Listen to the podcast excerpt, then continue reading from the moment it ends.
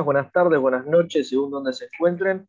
Estamos en un nuevo capítulo, una nueva entrevista de América Latina Arde, hoy con Diana Carolina Alfonso, compañera de la casa ya, que es historiadora, periodista, comunicadora colombiana, y obviamente vamos a hablar de las elecciones de Colombia que están muy picantes, ya el título América Latina Arde creo que nos quedamos cortos, eh, de una elección que es histórica, eh, con la candidatura de de Petro y Francia Márquez, que por lo que dicen pueden ganar en primera vuelta, pero como hemos visto con, con Diana, hemos hablado mucho de la historia de Colombia, nos queremos centrar también en esta campaña y lo que significa eh, una posible victoria de Petro, tanto en primera o segunda vuelta, y por qué es historia. Así que Diana, te damos la bienvenida y muchas gracias.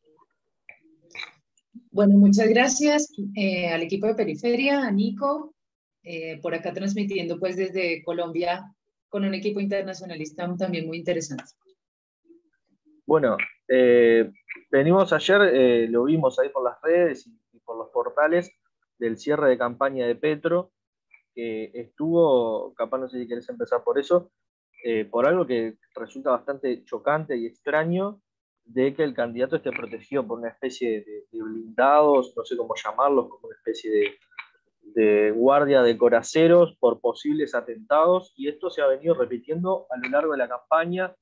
Yo viendo, por ejemplo, también en un video muy interesante, un resumen cortito de, de de los compañeros de Argentina, decían, por ejemplo, que los candidatos progresistas o de izquierda de Colombia nunca han llegado a la segunda vuelta porque han sido asesinados. Entonces también es un dato terrorífico. Sí, eh, hay que evaluar igual el, contexto de largo, de, mediano, corto plazo. Ahora, pues, concretamente, eh, la situación de derechos humanos se ha agravado, que para decir Colombia es un montón. Siempre se dice que en este país súper recontra cruzado por la violencia, la época más violenta es la época preelectoral. Eh, no es nuevo. Álvaro Uribe Vélez subió en el 2002 con un uso indiscriminado de la violencia. Se comprobó que hubo atentados que se le adosaron a la insurgencia, que en realidad lo hicieron militares y paramilitares para generar zozobra en los territorios. En ese clima de desasosiego, de carros bomba, etcétera, eh, Álvaro Uribe cimenta su política de seguridad democrática para combatirles, supuestamente, y así ganan, ¿no? Es como un punto muy fuerte de la campaña del 2002. Eh, eh, haciendo autoatentados. Ya, se prefiguraba lo que a la postre íbamos a conocer como falsos positivos. Ya después, si quieren, hablamos un poquito de esto, aunque ya en periferia le hemos metido bastante al tema. Es decir, generar eh, atentados, ofensivas desde las propias fuerzas de seguridad o para seguridad para adosarse supuestos triunfos. Entonces, el uribismo ha usado esta táctica de terrorismo durante 20 años y ahora la cosa explotó con fuerza. Ya el primer campanazo muy fuerte fue eh, la discusión pública que tuvo el general Zapatero, que es la cabeza de las Fuerzas Armadas de Colombia, un tipo que de hecho fue investigado por falsos positivos, por dos falsos positivos, el general Zapatero, un conocido además digo, ideológicamente fascista, no es un mote, es ideológicamente fascista. Y él amenaza a Gustavo Petro a través de Twitter, le, le pega seis tuitazos así, tac, tac, tac, cuando se supone que las Fuerzas Armadas no votan. La Constitución dice las Fuerzas Armadas tienen que ser, jugar un papel lo más neutral posible. El eh, general Zapatero se mete en medio de la campaña, la Procuraduría General de la Nación, que es la institución que debe velar para que los organismos públicos no se vuelquen a un otro lugar, lo deja pasar, el presidente le da el ok y ahí empieza toda una avanzada militar que termina con el paro armado paramilitar que tuvo en vilo a todo el norte del país, ¿no? Si bien nosotros podemos decir que hay, hay, hay territorios tan cruzados por el paramilitarismo que realmente no lo sintieron, fue como una más, parece que hay paro armado, pero los tipos ya están armados, los tipos controlan eh, los corredores de, de, coca y cocaína, entre otras más, los lavaderos de armas, que vienen y llegan y salen y se mueven a toda América Latina. Recordemos que Colombia es el país con más cantidad de frontera marítima y terrestre de América Latina, entonces es un fortín del contrabando, de todo tipo de contrabando.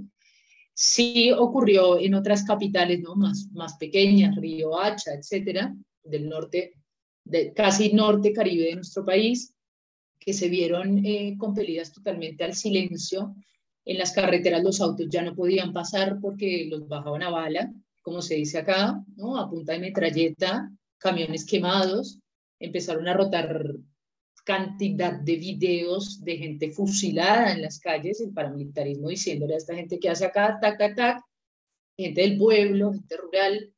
Eh, bueno, y también llama mucho la atención una denuncia que hace en su momento un periodista de investigación colombiano, Daniel Coronel, no vamos a decir que es el compañero progresista, pero él hace una investigación, entre comillas, exhaustiva sobre el paro armado y muestra videos entregados por la propia población donde aparecen los, los militares y los policías haciendo como patrullajes nocturnos junto a civiles paramilitares en las zonas de paro armado paramilitar.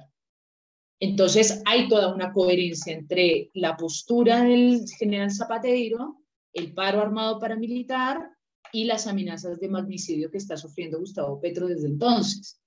Eh, si ocurrió, por ejemplo, yo, yo, te venía comentando, el cierre de campaña de Francia Márquez junto al pueblo democrático se hace el viernes a la noche, perdón, se hace el sábado a la noche y el domingo es el cierre general, ¿no? Con Petro a la cabeza. Bueno, ya el sábado a la noche habíamos presenciado una situación bastante tensa acá en Plaza de las Nieves, en el centro de Bogotá, un, un escenario pues movilizador totalmente, llegaron buses, de gente de Cauca, de Chocó, de repente Bogotá, Bogotá preta, ¿no? Bogotá negra. Y Francia Márquez liderando esta vaina, así, un discurso conmovedor. Eh, Angela Davis aparece de repente en la pantalla mandándole un saludo al pueblo negro colombiano y a la... Bueno, toda una cosa así místicamente muy, muy encantadora. Y de repente, en medio del discurso de Francia Márquez, yo estaba atrás, lo que alcanzamos a ver fue que sus guardaespaldas la cubrieron y ella quedó hablando en, en un pequeño borde ¿no? de los escudos, metida entre los escudos. Eh, no supimos en ese momento qué pasó, había muchas banderas, había humo, bengalas, pero sí nos pareció muy raro. Y Francia Márquez sube el tono del debate. No nos van a vencer y empieza así, pum, pum, pum, y todo se eleva. Cuando llegamos a casa, pues nos dimos cuenta que eh, eh, le habían apuntado con un rayo láser a la cabeza. Entonces eso fue terrible, ¿no? Y ayer en la Plaza de Bolívar, bueno, Petro cierra la jornada, concurrieron alrededor de 41 mil personas en el punto más alto de la convocatoria que fue a las 5 de la tarde. Después la gente se empieza a desperdigar porque en Bogotá a las 8 de la noche todo el mundo vuelve a sus casas, es totalmente inseguro. Pero lo cierto es que eh, ya Petro, entrada la noche, a eso de las 8, empieza a dar su discurso, qué sé yo, y, nosotros desde atrás lo veíamos como colgado, como que estaba en esta postura, ¿no? Con los brazos caídos, y no entendíamos por qué él estaba así, como sobre algo, pero un poco el chiste era como Petro, Petro tiene acá como fama de que le gusta, le gustan las copas. Entonces, como, ¿qué onda este tipo que está ahí como tirado sobre la tarima? No entendíamos nada, no lo veíamos desde atrás atrás. Claro, cuando llegamos a casa lo mismo, nos dimos cuenta que el tipo estaba metido como en un barril eh, antibalas. Lo metieron allí. Y desde ese barril, sacando apenas la cabeza, dio su discurso de cierre. Entonces, es una, la, la, zozobra está, ¿no? La posibilidad de magnicidio está y el negacionismo está, porque la, la, la, estrategia del uribismo para responder a esto es sacar supuestas amenazas a Fico Gutiérrez, o sea, de cuando acá un candidato de la ultraderecha colombiana ha sido asesinado por los paramilitares, jamás. Entonces ellos quieren hacer, presentar esto como le, le, pasa a todo el mundo. Y bueno, lo que contás es terrible para, para pasar en limpio, ¿no? O sea, tenemos eh, un candidato a presidente que también tiene que dar su discurso rodeado de escudos antibalas, lo mismo la vicepresidenta, eh, un militar de alto rango metiéndose en la campaña, amenazando surge también esta campaña de reconocer los falsos positivos, ¿no? De una manera, vos lo calificarás, pero es bastante liviana y es como también, qué casualidad que sea ahora en campaña. Eh, pero pongamos que esto, una sola de estas cosas que apenas hemos nombrado y deben pasar más, pase en otro país, pase en Venezuela, Nicaragua, Cuba, pase en cualquier eh, país de América Latina o del Caribe, sería un escándalo. Pero, como sabemos, es, es, bastante la, la, doble vara que hay de los medios y los poderes concentrados es complicado. Pero te llevo a, a esto. ¿Qué implica una victoria de Petro?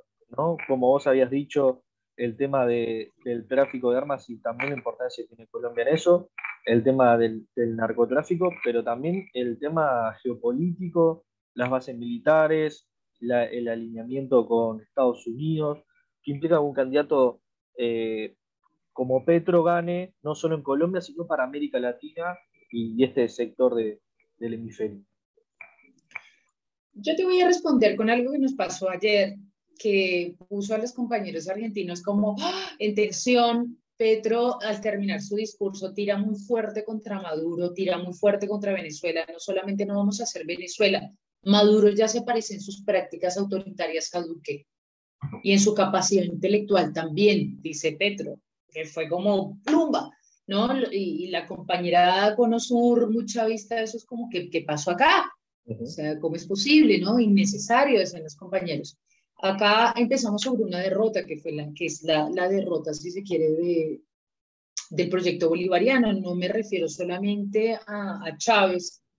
Eh, todas las apuestas bolivarianas por izquierda fueron barridas a la mala, empezando por la, la primera organización que se reconoce bolivariana en nuestro país es además del Partido Conservador, por la izquierda es el Partido Comunista Colombiano, la Unión Patriótica como un proyecto también continental, Después a la Unión Patriótica se le vino un genocidio en ciernes sobre el 91, la constituyente, que también pasa lo mismo. En esa época ustedes recordarán, el, el M-19 secuestra la espada de Bolívar. Y fue como vuelve la espada de Bolívar a la lucha. O sea, el, M, el M-19 era un movimiento bolivariano. M-19 es movilización. Gustavo Petro perteneció a la guerrilla urbana y después viene el reverdecer con Chávez, muy importante, y empieza acá toda una seguidilla del uribismo, ni siquiera anti-Chávez, ni siquiera anti-bolivariana, anti-Venezuela, anti-Venezuela. Entonces es, una, es como la zanja de Alcina, dirían los argentinos, ¿no? Muy fuerte. Eh, el proyecto regional, básicamente de Estados Unidos bajo esa línea, ¿no? El proyecto regional de Chávez se acaba acá, en, en su propio vecindario y ahí las bases yanquis jugaron un papel fundamental. Obviamente se dice que hay siete bases yanquis apuntando a varios puntos del continente, pero en realidad, si bien son siete bases yanquis, la presencia norteamericana está en casi todos los puntos militares de frontera de Colombia, que no son siete, ¿no? Son incalculables. Eh, entonces sí empezamos sobre una derrota, que es así, Empezamos sobre un macartismo extremo, que es el macartismo de Colombia, ¿verdad? Donde, por ejemplo, la Unión Patriótica, que fue una apuesta de los sectores comunistas de Colombia para la reinserción, en ese momento las Fuerzas Armadas Revolucionarias de Colombia, FARC, junto al Partido Comunista, en un diálogo distendido con el gobierno de Betancur. En aquella época se suponía que la presidencia de la nación le decía a estos sectores, hay garantías para el diálogo, hay garantías para la participación política, nos, nos, y me hago cargo, porque yo soy militante de este arco, nos asesinaron 5.733 militantes de la Unión Patriótica, la, mayoría de ellos militantes agrarios. Entonces es un país marcadamente anticomunista. Eh, y cuando uno dice anticomunista no es que vayan contra el comunismo, va contra todo. Entonces eh, yo creo que empezamos sobre esa derrota. Colombia nunca pudo hacer parte de un proyecto continental no tenemos algo así como, no sé, nuestro gran pensador continental, no, no lo tenemos. Colombia está, es un país meramente ensimismado. Cuando no está en contra, está ausente de América Latina. Es la primera vez que medianamente vamos a poder rasguñar un proyecto continental con Petro, lo cual obviamente no es lo positivo que la izquierda continental quisiera, pero para la en comparación con la propia historia colombiana es un montón. Eh, sin embargo, Petro eh, se ha hablado, por ejemplo, de, abrir, reabrir la frontera con, Venezuela, reentablar relaciones económicas, también relaciones de seguridad. Vaya uno a saber qué implica eso, eh, porque, porque nosotros no tenemos una soberanía militar. Es más, en este momento, hace la semana pasada salió una gran denuncia y era que las Fuerzas Armadas habían comprado yates más costosos que el yate presidencial de Ecuador. O sea, como literalmente las, las Fuerzas Armadas de Colombia están raspando la olla, están dilapidando el dinero para dejarnos en caja roja.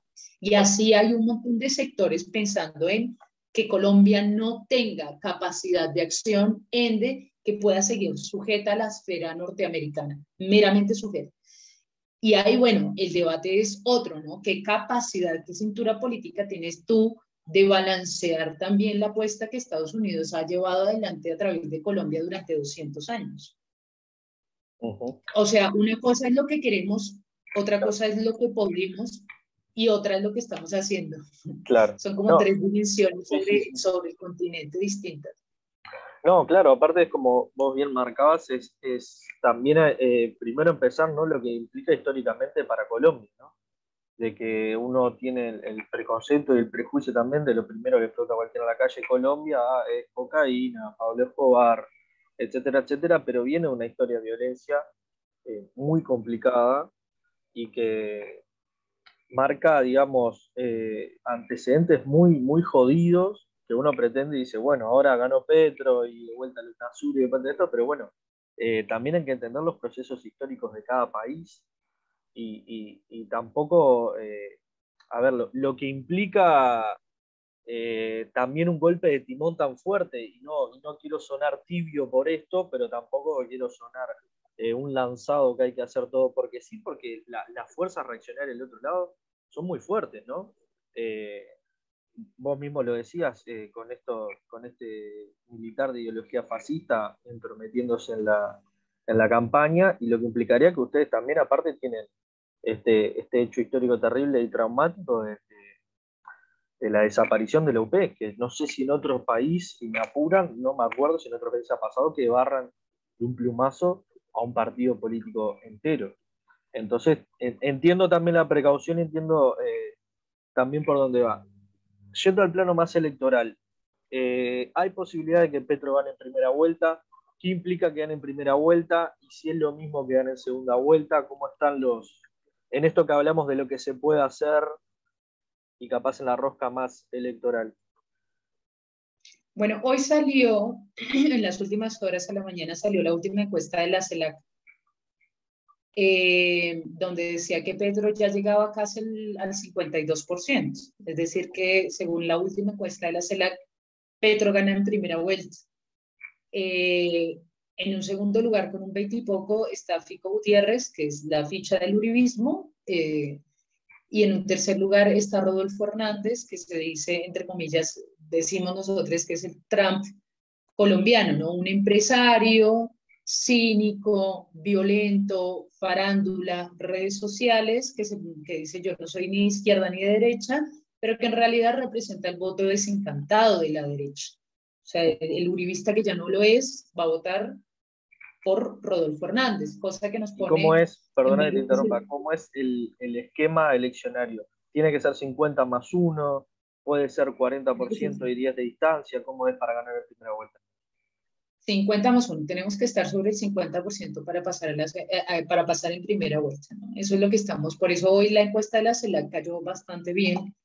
El resto de las encuestas, digamos, hay una encuestadora que acá en Colombia manda bastante la parada porque es una encuestadora que trabaja con el gobierno nacional, y trabaja con el Centro Democrático, que es el partido de gobierno de la ultraderecha, Guarumo. Eh, la, encuestadora, la encuestadora Guarumo no ha dejado de darle a Petro un 43% promedio lo que ha intentado hacer la encuestadora Guarumo es inflar, como decimos nosotros, los números de Fico Gutiérrez. Sin embargo, eh, se ha visto que, por ejemplo, hay un ascenso de la tercera opción, que es Rodolfo Hernández. Rodolfo Hernández es un tipo que hoy te dice, eh, yo a Uribe le agradezco un montón, siempre me dio la mano, yo no tengo ningún vínculo con el Centro Democrático. Entonces, es un tipo de la derecha, obviamente, es un tipo que ha articulado con Uribe de lleno, pero es un tipo que se presenta independiente dentro de la derecha. Entonces es una carta mucho más peligrosa. En caso de que nosotros no lleguemos a pasar en primera vuelta, tenemos que decidir con quién queremos pasar a segunda vuelta. En el caso de Fico Gutiérrez, obviamente polariza muchísimo más. Eh, es bastante probable que el voto de Rodolfo Hernández termine, termine dividiéndose entre Fico y Petro, pero sobre todo, digamos, o, termine absteniéndose, ¿no? No votando por ninguno. Eh, sin embargo, yo creo que Fico representa el techo máximo del uribismo. O sea, la aprobación de Iván Duque está en 27 puntos, bajísimo. Y la de Uribe, eh, por ahí, tantito más. La aprobación de, de, de, Fico es de 23 puntos. Entonces, él tiene su techo máximo en la aprobación general del uribismo, que son 27 puntos que en realidad es una desaprobación del 70%. ¿Qué, va, ¿Qué pasa con eso? Esa desaprobación del 70%, ¿para dónde se va? Una parte va para Petro, una parte muy importante, muy politizada, pero otra parte no quiere ir para lo que llama el proyecto de izquierda. definitivamente no. Este es un país de derechas. Nunca dejó de ser otra cosa. Nunca tuvimos una opción social, ni siquiera. Entonces, esa gente le va a votar a Rodolfo Hernández, lo cual nos pone en el, en el tercer escenario. ¿no? Si el primero es ganar en, en, primera vuelta, el segundo es que pase Fico Gutiérrez y Petro, y en ese caso, según lo muestran las mismas encuestas de CELAC y otras encuestas, incluyendo las de Canal Caracol, estaríamos disputando no digo que no reñidamente, porque el paramilitarismo y el narcotráfico acá te, te ponen mucha plata y son cosas que tú no tienes cómo cuantificar. Eh, pero la tercera opción, digamos que ya es la, la más difícil, es que Rodolfo Hernández, este tipo, se suba a una segunda vuelta con Gustavo Petro. Porque por Rodolfo Hernández, ahí sí te vota el uribismo y te vota esa derecha desencantada. Entonces, es contradictorio, pero un, escenario con esta tercera figura puede ser desastroso. Eh, yo lo pongo así. Yo creo que sin embargo, o sea, sin embargo, si, si pudiéramos medir la fuerza real según la convocatoria que venía haciendo Petro en su gira electoral de los últimos tres meses, obviamente hay una participación y sobre todo una participación cualitativa respecto al programa del pacto. Los otros son como eh, o sea, eh, Fico, Fico representa el no quiero votar por Petro, no quiero votar por, por, por Uribe, no me importa qué proponga, no tiene un programa. Fico representa el programa de la ultraderecha, tiene un programa, le cuesta ponerlo en palabras porque es un programa en crisis, entonces este es un programa lleno de eufemismos, es un tipo muy vacío, un tipo torpe. Nosotros podemos criticar un montón a Uribe, pero Uribe es un maldito genio, brillante, ¿sí? Eh, eh, es un estadista de la ultraderecha. Lo fue, ha gobernado este país, no por, por mera estupidez o maldad, ¿no? El Fico Gutiérrez sí es un idiota, digamos. Fico Gutiérrez sí es un idiota Fico Gutiérrez se parece mucho más a Iván Duque, ¿no? Un tipo que le gusta salir a hacer jueguitos con la pelota, que toca el acordeón, que por ahí te, tira un son de vallenato, que le gustan esas cosas, ¿no? Eh, pero no es un man tampoco de programa. Entonces, tenemos ese escenario la vaina es que, representa entonces eh, el tercer escenario, que es Rodolfo Hernández. Rodolfo Hernández, ¿qué representaría para el uribismo? ¿Es acaso Rodolfo Hernández la opción B del uribismo? La marca blanca. La marca blanca. Sí, aparte es un... También eh, eh, está muy en esto de pensar los escenarios porque puede ser también un tipo cínico que no le importe mucho no esté pensando estratégicamente, pero los otros sí se sirvan de, eso para escudarse, incluso quedar más limpio eh, o sacarse culpas de, lo que puedan hacer a través del paramilitarismo, el narcotráfico, etcétera, etcétera, poniendo excusa, no, el presidente es, este señor y, lo que sea, que es, la peligrosidad de este tipo de candidatos que vemos que está pasando en todos lados, que obviamente que al, no tener un programa, tienen un programa y es el que les sirve a los poderes concentrados. Te hago una consulta. También he leído por ahí que hay eh, rumores de fraude. ¿Qué tan posible es? ¿Cómo es el sistema eh, electoral colombiano? Y como vos decías recién, sabemos que el narcotráfico mete mucha plata eh, y es, no se puede cuantificar y a su vez como también es ilegal, pueden hacer lo que quieran prácticamente. Sí, a ver, lo mismo. Contamos con una experiencia histórica. Hoy, por ejemplo, sabemos que Salvatore Mancuso, el mismo jefe de la SAUCE de las Autodefensas Unidas de Colombia, una organización paramilitar, bueno, que le da vida, ¿no? A este paramilitarismo de Estado. Eh, hoy el tipo está extraditado en Estados Unidos allá en Estados Unidos reconoció que el paramilitarismo le movió fichas a través de la coacción eh, a los pueblos para que fueran a votar en masa Uribe. Eh, de lo contrario, los asesinaban, digamos, fue una amenaza. tienes eso, después tienes las elecciones del 2018, donde el Ñeñe Hernández, un gamonal del norte caribe nuestro, eh, narcotraficante, eh, se comunicó con la secretaria del entonces senador Álvaro Uribe Vélez, 2018, repito, eh, para cuadrar la estrategia en el Caribe. Fueron miles de millones de, de pesos para la, para la candidatura de Iván Duque. El Centro Nacional Electoral, el CNE, eh, simplemente detuvo el proceso de investigación contra Iván Duque. Ese proceso tienes eh, alrededor de 16 mil audios, cada vez van saliendo más. No pasó nada, el proceso simplemente se detuvo. Eh, la ñeñe política quedó como en un gran escándalo. Los entes de control, Fiscalía, Procuraduría y Contraloría están todas del lado uribista. Son todos amigos y amigos, eso es una sola corporación. Entonces, que vaya a pasar o no. Ahora eh, el Procurador General de la Nación, Vega, Alexander Vega, que de hecho es hijo de un político que estuvo preso por compra de votos. Ese es el Procurador General. O sea, esa es la persona que tiene que cuidar que no haya compra de votos.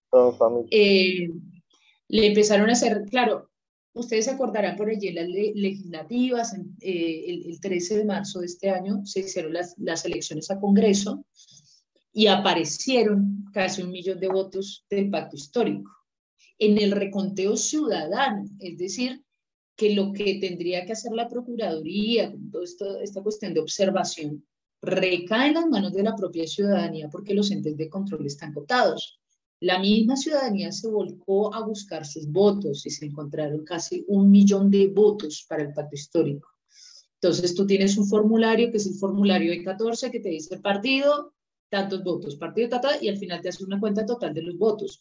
Muchas veces la cuenta total de los votos no coincidía, tachones donde Fico Gutiérrez aparecía con, no sé, 2000% más, una cosa así. Y ahí, eh, bueno, el pacto histórico en legislativas eh, el primer conteo le había dado 16 curules, Congreso Senado, Cámara Senado, como Cámara Baja, Cámara Alta. Cuando se hace el reconteo llegamos a 20 curules.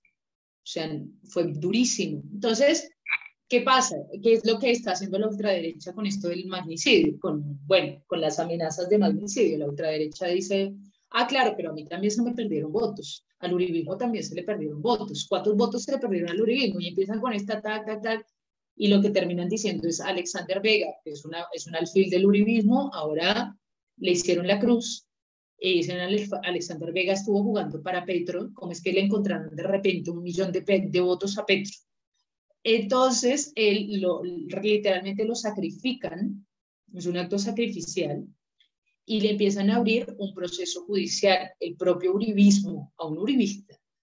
Eh, ¿Por qué? Porque en un momento el uribismo le dijo, bueno, no, se tiene que hacer un reconteo. Otro reconteo.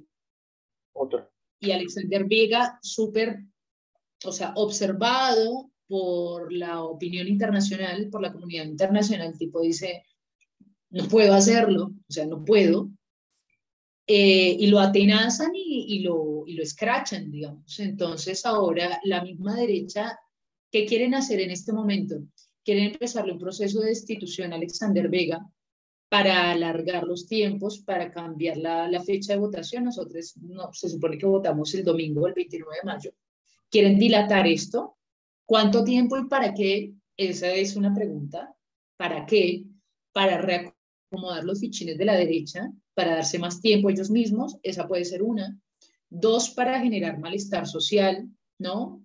O sea, para, para generar ellos mismos un estallido social, en de presencia militar, en de, bueno, y ahí sumado a otra cosa, que fue el golpe de Estado al alcalde de Medellín. Medellín es la segunda ciudad más importante después de Bogotá. Quintero, como un progresista, digamos, que le saca la alcaldía al uribismo después de tantos años, al tipo le intentaron, lo, lo han intentado sacar de la alcaldía de 10.000 formas. Él hace un guiño a través de sus redes diciendo el cambio es en primera, haciendo un guiño a, la primera vuelta a favor de Petro.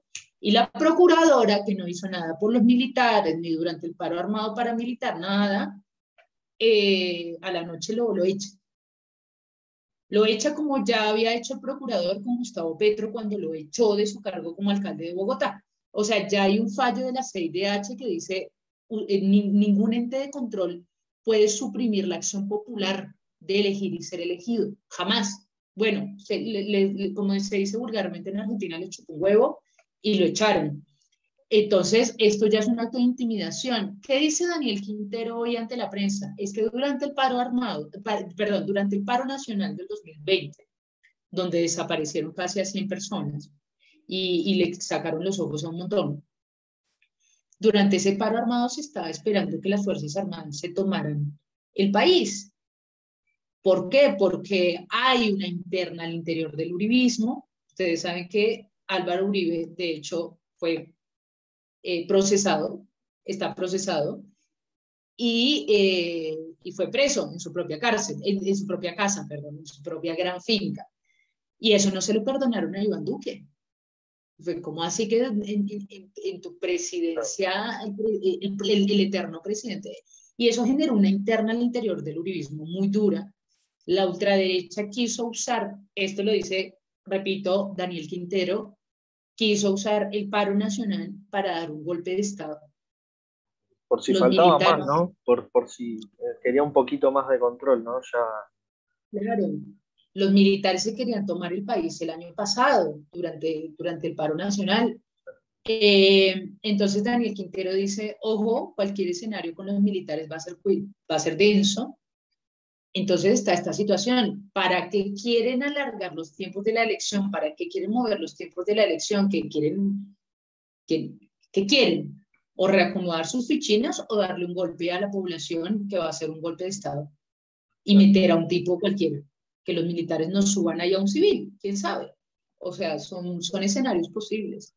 No, lo que planteas, la verdad, es, terrible en cuanto, pero también eh, lo habías dicho la otra vez en la última entrevista que tuvimos, que vos habías dicho, la verdad que, que temo un, un, escenario con un magnicidio. Yo dije, ah, otra vez, no me parecía imposible, pero decía, se vuelve a repetir la historia. Y bueno, los actos que han habido de Petro y de Francia Márquez lo demuestran, los tweets de, los militares, a su vez también el, el Comando Sur, ¿no? Y, y, varias, varias personalidades del Departamento de Estado haciendo declaraciones y mostrando preocupación y, ahí creo que se ve la magnitud también de la importancia que tiene Colombia, eh, tanto para Estados Unidos como para América Latina y el Caribe, por, geográficamente como está, porque tampoco, como vemos, Petro es un, revolucionario, pero cualquier cosa que, mueva a penitas toda la, toda la infraestructura que tienen de, de poder y de impunidad, porque como vos estás diciendo, hay gente desaparecida, hay gente muerta, hay gente que violaron, que le sacaron los ojos, le dispararon a los ojos y esa gente sigue impune.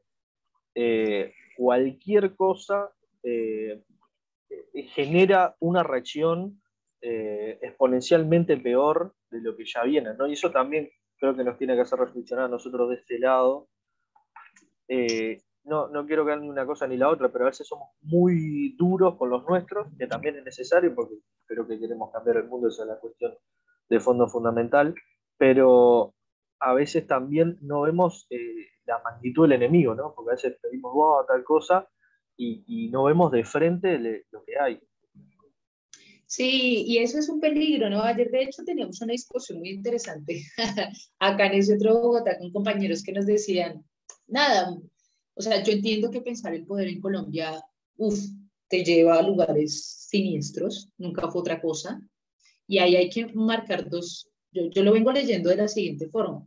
Francia Márquez representa la crisis del Estado-Nación, representa al 70% del país excluido, pobre, miserable, asesinado, 9.5 millones de desterrados, ¿no? 10 millones afuera, ¿no? o sea, de una población de 50 millones, por lo menos 20 no tienen territorio. Francia representa esto, la crisis del Estado, del Estado-Nación. Petro, en, en, su lugar de tecnócrata, representa la posibilidad de un Estado-Nación. Entonces, Petro representa la proyección, el resurgimiento, el renacer de un Estado-Nación bajo otra órbita, bajo de otra correlación de fuerzas también, Eh, Francia representa además eh, el lugar del movimiento social, pero es que Francia ya no es movimiento social y esto tenemos que tenerlo muy claro. Claro, una cosa es el Estado y otra cosa es el movimiento social. Queremos que haya una consonancia, obviamente, pero una cosa es una cosa y otra cosa es otra cosa. Entonces, Francia ya se presenta, muchos de nosotros incluso decíamos, Francia no sale de su lugar de, militante de movimiento y qué va a hacer cuando tenga que gobernar, porque eso ya implica contradicciones, alianzas, es un Estado y no es cualquier Estado, es el Estado colombiano, es el Estado de los Bolton a los Juegos de Tronos, ¿entendés? Nosotros somos los destripadores del continente, entonces eh, no va a ser bueno, no tiene que ser moralmente aceptable. Y había compañeros que nos decían eso, como yo, yo realmente no me movilicé por el pacto histórico más por Francia que por, que por Petro, por lo que representa a Francia, por su cáliz popular, ¿no? Eh, yo lo digo así como la, la, ¿cómo se dice? Ah, se me va ahora el nombre. La referente espiritual de la nación, ¿no? Tipo Aloevita, mucha mística, mucha mística, mucho amor, ¿no? Pero la gente tiene que empezarse a bajar también de su lugar de movimiento, porque eh, empieza a haber como una cierta tendencia a, la falta de proyección, que es lo que ha, generado en Colombia todo este nivel de zozobra, es que en Colombia nadie se imagina un proyecto político a 20 años. ¿Sí? Hoy, por ejemplo, Gustavo Petro ya se ha dejado ver entre líneas que el pacto histórico tiene que mutar en frente amplio. O sea, para el Uruguay esto significa algo, obviamente tiene sus crisis, no digo que no, no me quiero meter en cancha ajena, pero el Frente Amplio es decir, cuántas contradicciones nos tenemos que bancar para que la dictadura no vuelva a llegar, ¿qué tienes que hacer? Entonces, asumir, y había compañeros que nos decían, no, bueno, pero Francia está ahí para hacerle un poco contrapeso a Petro, no, no, contrapeso lo vas a tener afuera, oposición es otra cosa, oposición es, son los mochacabezas, el paramilitarismo, el narcotráfico, el imperialismo, todo acá, oposiciones a esta crisis humanitaria, ya la tenemos.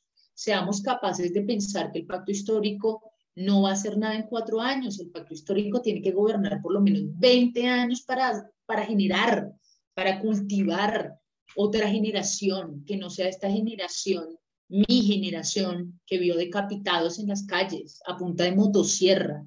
Entonces, sí creo necesario que es importante ya llamar a, cerrar filas con un proyecto histórico, que no sea el momento coyuntural de me tapo la nariz, no quiero a Petro, pero me tapo la nariz porque quiero a Francia, me cae bien, es bonita, es negra, feminista, entonces tic, es todo lo que quiere el postmodernismo. No, no, no. O sea, hoy Francia, por lo menos ayer en su discurso, fue una figura de Estado. Y ahí tú miras también el avance de la proyección política de Francia Márquez. Su consigna es de la resistencia al poder, que es otra cosa. Que ese es un mensaje a los compañeros y compañeras que se han quedado en el resistencialismo sin generar absolutamente ninguna agenda nacional en 60 años. Bueno, Diana, te hago la, la última pregunta. ¿Cómo la ves eh, post domingo? Y bueno, de un, resumen también, unas últimas palabras de lo que implicaría una posible victoria de Petro y esto que estamos hablando también de la, de la vocación de poder. Eh, bueno, esperamos siempre ganar en primera vuelta. La consigna es el cambio es en primera. No nos bajamos de esta. Eh, todo el pueblo colombiano está llamado a movilizarse, a romper con el abstencionismo, a ser importantísimo que la juventud sobre todo el voto sub-30, que es un voto mucho más progresista, pueda participar de lleno. Colombia tiene, ha tenido un histórico abstencionismo de casi 60, 60 puntos. Eh, esto tiene que romper, estas tienen que ser elecciones multitudinarias. Eh, la campaña que se está llevando adelante, por ejemplo, del senador electo David Racero, es cógeles la plata, agárrales el dinero. Entonces, es en, en, los territorios, por ejemplo, donde, donde se hizo mitines de, de Fico Gutiérrez, mucha gente llenaba la planilla también por presión de los empresarios. Los empresarios empezaron a exigirle a su personal que fuera las movilizaciones de Fico Gutiérrez. Entonces la gente se comía su pedazo de, de tamal, sus 10 mil pesos colombianos, que son más o menos 2.5 dólares, y salían gritando consignas, ¿no? Con la camisa puesta de Fico Gutiérrez o entrevistaban a los buses con gente de Fico Gutiérrez, gente diciendo, yo voy a votar por Petro, pero nada, voy por por mi plata. Entonces la consigna eh, dentro del pacto histórico, sabiendo que el nivel de coacción es tan alto, ¿no? que, que intervienen los paramilitares, los narcotraficantes, todo el mundo es agárrales la plata y vota callado. A, a, Petro coloquialmente se le dice Petrovsky acá. Eh, y de repente la consigna es el voto es secretoski. Entonces, en, en, esta de que el voto es secretoski se está pidiendo a la gente que no se deje de obligar, que pueda participar de lleno.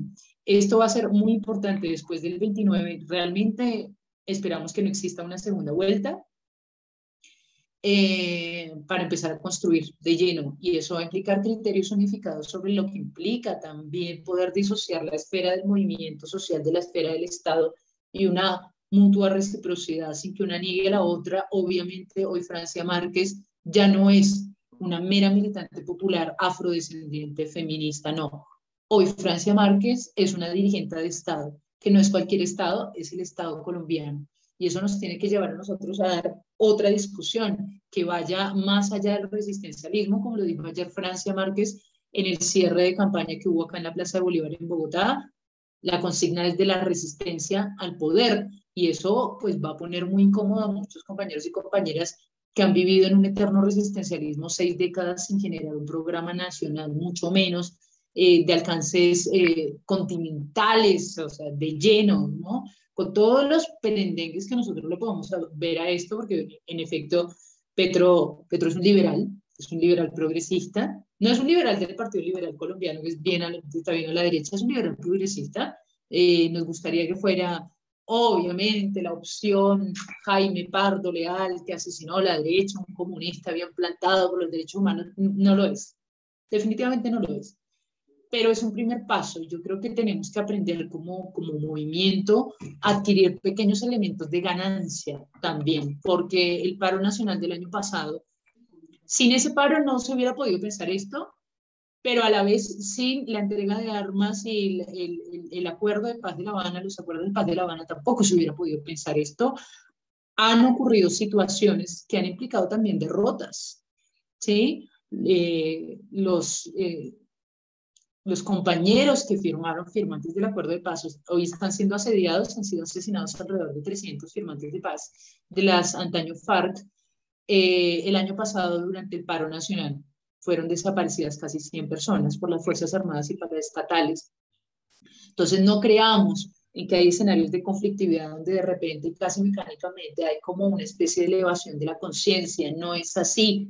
Hoy nos merecemos que eh, el acto de unidad del pueblo colombiano se, se vea en una proyección histórica de largo aliento. Es la primera vez que tenemos en nuestras manos la posibilidad de pensarnos un proyecto histórico. El pacto histórico no puede reducirse a estos cuatro años de gobierno, a pesar de los asedios y, y, y, y que Petro llegue al poder, bueno, va a implicar que el asedio del Fondo Monetario Internacional va a ser terrible, vamos a tener en contra las Fuerzas Armadas. Digo, ya para, para contrapesos tenemos a la ultraderecha, tenemos que ponernos firmes en aniquilar el proyecto uribista, en sacarlo de nuestras vidas, de lleno. Nuestra contradicción principal es el proyecto paraestatal uribista. Entonces, tenemos que darnos a la posibilidad de bancarnos todas las contradicciones que tengamos que bancarnos en pos de generar una Colombia potencia mundial de la vida, tal como dice el eslogan muy bonito del Pacto Histórico. Bueno, Diana, te agradecemos muchísimo, siempre gracias por tu tiempo y, y por tu análisis. Ojalá con, con, victoria el domingo de Petro, que no hagan fraude las fuerzas reaccionarias, que no se pospongan las elecciones y bueno, eh, te estaremos también consultando sobre cómo quedó el, panorama eh, post-eleccionario y ojalá en el gobierno de Petro, que lo seguiremos de cerca también. Te mando un abrazo. Un abrazo ahí a Periferia La Patria de Artigas y a Un abrazo gigante.